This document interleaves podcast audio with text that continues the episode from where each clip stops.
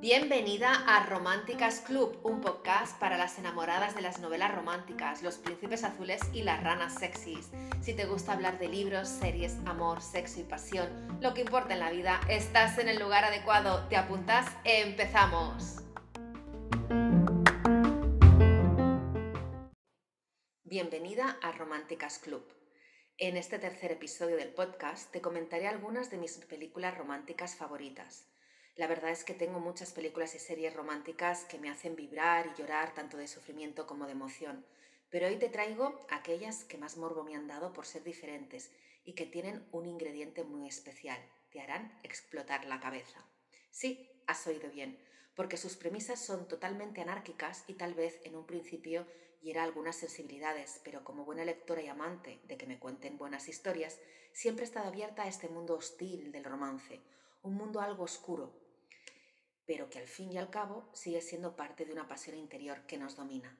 No quiero perder más tiempo con divagaciones y me gustaría empezar con un buen ejemplo para que puedas comprobar de qué estoy hablando. Empezaré con una película extraña, muy extraña, y si llegas hasta el final de la película entenderás por qué.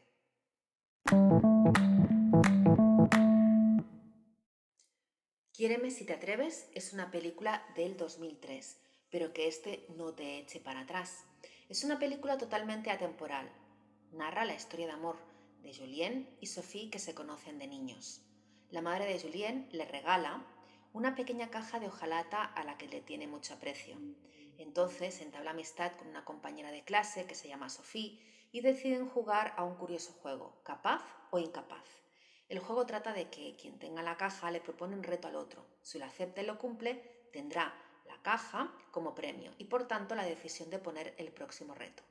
Los años pasan y Julien y Sophie se hacen mayores y su amistad pasa a ser algo más, pero ellos no lo reconocen y deciden jugar a ese juego, continuar con ese juego de la infancia. Pero lo hacen más peligroso todavía y con unos retos mucho más atrevidos.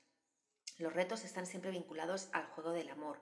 La premisa sería, si me quieres, lo harás y te atreverás.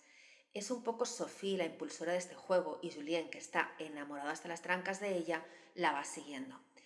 Eh, la película pues eh, pasa por unos extremos bastante pues inauditos que te van a sorprender y sobre todo eh, descubres que realmente pese a las convicciones sociales su amor es profundo y al final es totalmente impactante.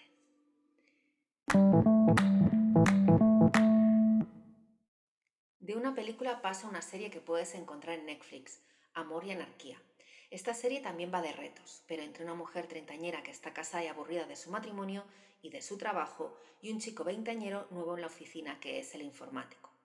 Todo empieza como un juego para romper sus rutinas. Sofía, en este caso, volvemos a tener una protagonista con este nombre, qué casualidad, tiene un estrés considerable y que solo alivia masturbándose hasta límites insospechados. Max, el informático joven y nuevo en la oficina, la engancha en ese momento íntimo y decide guardar sus secretos y acepta jugar a eso de los retos. Es muy parecido a lo que te contaba en la película anterior. Quien consigue realizar ese reto, pues tiene el mando y puede proponer el próximo reto a la otra persona. En lugar de amor y anarquía, se tendría que llamar tú la llevas. El principio los retos son fáciles, como robar un pintalabios, y luego se va complicando hasta el punto que empieza un juego de seducción en que los dos caen rendidos a un amor que es totalmente incomprendido. Sin querer realizar ningún tipo de spoiler, se podía comprobar cómo Sofía, a pesar de su edad, está todavía subyugada bajo el dominio y la manipulación de su padre. Se da cuenta a lo largo de los episodios que la vida que lleva hasta el marido que ha elegido no ha sido por elección propia, sino por conveniencia del padre o por querer agradarlo. Como sé que muchas personas no ven una primera temporada sin que haya una segunda, puedo confirmarte que sí, que saldrá la segunda temporada y será prontito, en el 2022, que ya estamos casi llegando.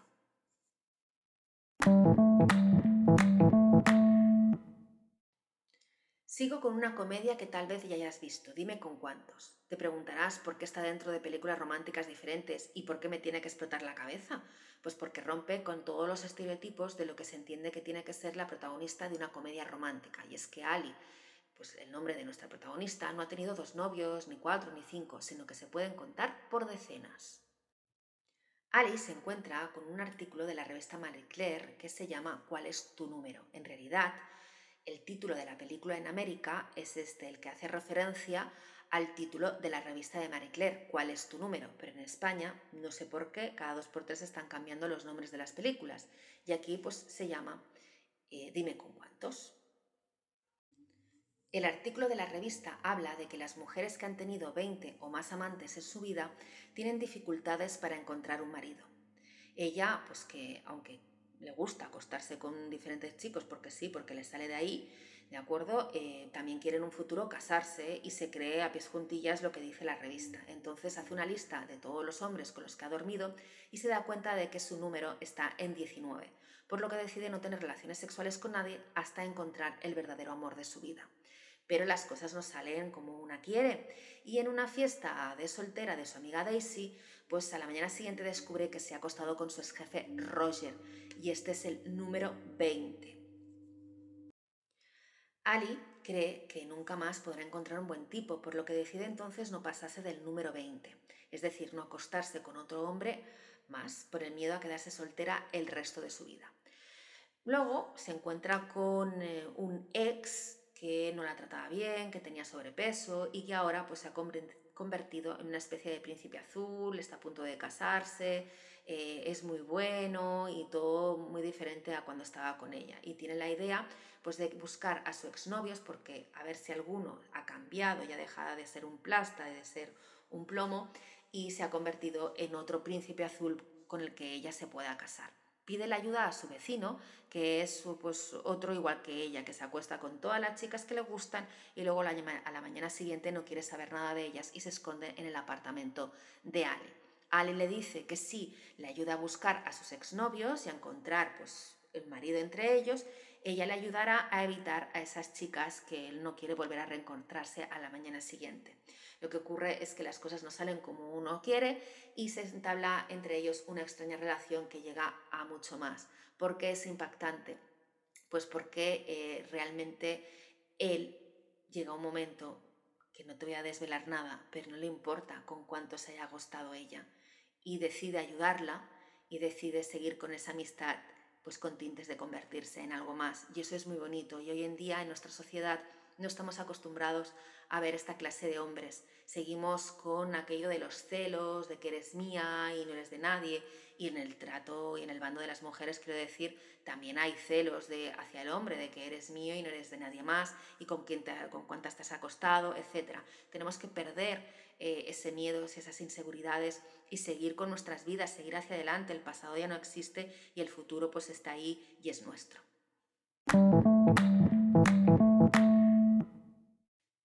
Ahora me gustaría entrar en una serie con tintes eróticos, nada fuera de lo normal si la serie no fuera mexicana, con unos excelentes intérpretes y con un intercambio de parejas incluido. Se llama Juego de Llaves, lo puedes ver en Amazon Video y explora ese mundo muchas veces tabú de las relaciones abiertas.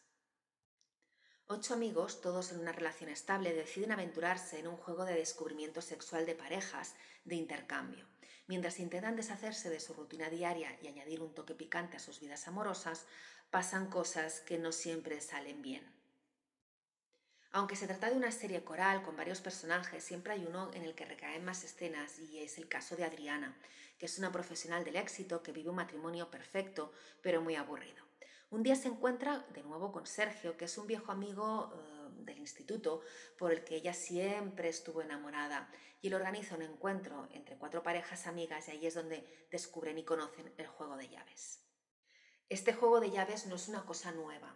Yo recuerdo ya películas de los años 70 donde eh, se introducía eh, este juego que, que, no es otro que el que cada vez que llegas a una fiesta, la persona que llega a la fiesta en un recipiente pone sus llaves y luego eh, bueno, se mezclan esas llaves y con los ojos cerrados cada persona coge una de esas llaves.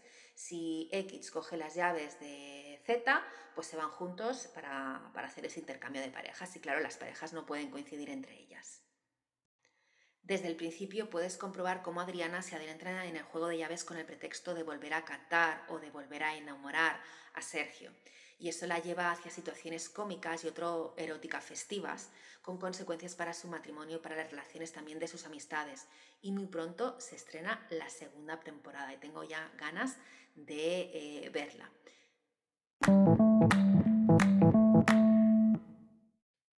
No me gustaría acabar eh, este podcast sin recomendarte una de mis películas favoritas y que entra dentro de la categoría de mis películas románticas diferentes, que tienen en común que rompen estereotipos y sobre todo tramas distintas a la que estamos acostumbrados en romántica. Se llama On Day, siempre el mismo día. Es del 2011 y está protagonizada pues, por una actriz que me encanta, que es Anne Hathaway. Si no la has visto, te la recomiendo a pesar de que su final te hará emocionarte, llorar a mares si eres tan sensiblera como yo. Juro que la he visto mil veces y en todas ellas estoy deseando que esa relación atípica se convierta en una relación convencional y se jure en amor eterno. Pero bueno, no será un final en que comen perdices, pero sí te puedo asegurar que es una historia de amor totalmente distinta. On Day la puedes encontrar en Netflix. Y eh, bueno, te encuentro un poquito de qué va. Después de pasar un día juntos, el 15 de julio de 1988, eh, pues Emma y Dexter eh, deciden pues entalar una amistad y deciden pues encontrarse cada 15 de julio de todos los años y ver cómo les va las vidas. Esa amistad, pues a lo largo de esos 15 de julio de muchos años, pues eh, se va convirtiendo en algo más. No te quiero desvelar porque realmente es una trama mm, pues enrevesada, pero con muchos tintes románticos. Todas estas historias de amor eh, pues tienen en común que tienen su luz y su oscuridad. Tienen ese factor oscuro a veces falto en la romántica porque estamos muy acostumbrados a los colores, a los musicales, a los finales felices, pero a veces la oscuridad también tiene por pues, romanticismo. Y permíteme que meta de manera forzada un poco de promoción de una de mis novelas que precisamente quería titular Entre la luz y la oscuridad y al final acabó llamándose Pacto entre hermanas. Es una historia de amor a tres bandas que tiene su lado oscuro, una atmósfera asfixiante en la Barcelona del siglo XVII, donde las hermanas Matilde y Clara tienen pues muchas sombras y que Beltrán, un varón caído en desgracia, irá descubriendo. Habrá secretos oscuros y amores fraternales algo tóxicos y el varón pues totalmente despistado.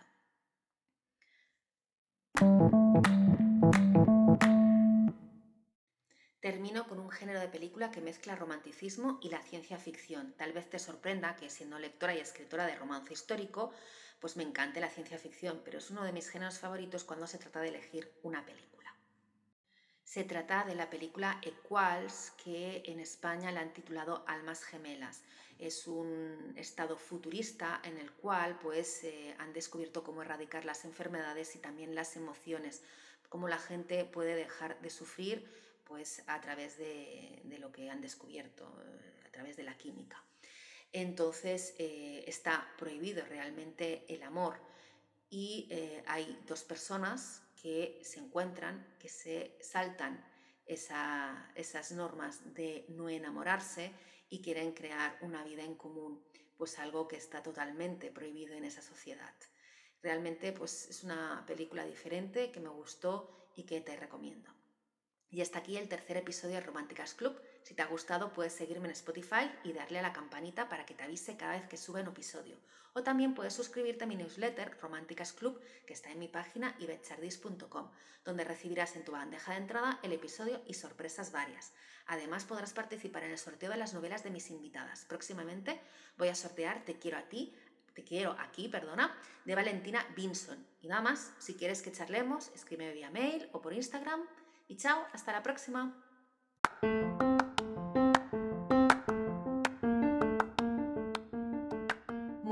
Gracias por escuchar este episodio. Si te encantó lo que escuchaste y quieres más, puedes suscribirte a mi newsletter Románticas Club que encontrarás en mi página web y recibirás un regalo de bienvenida.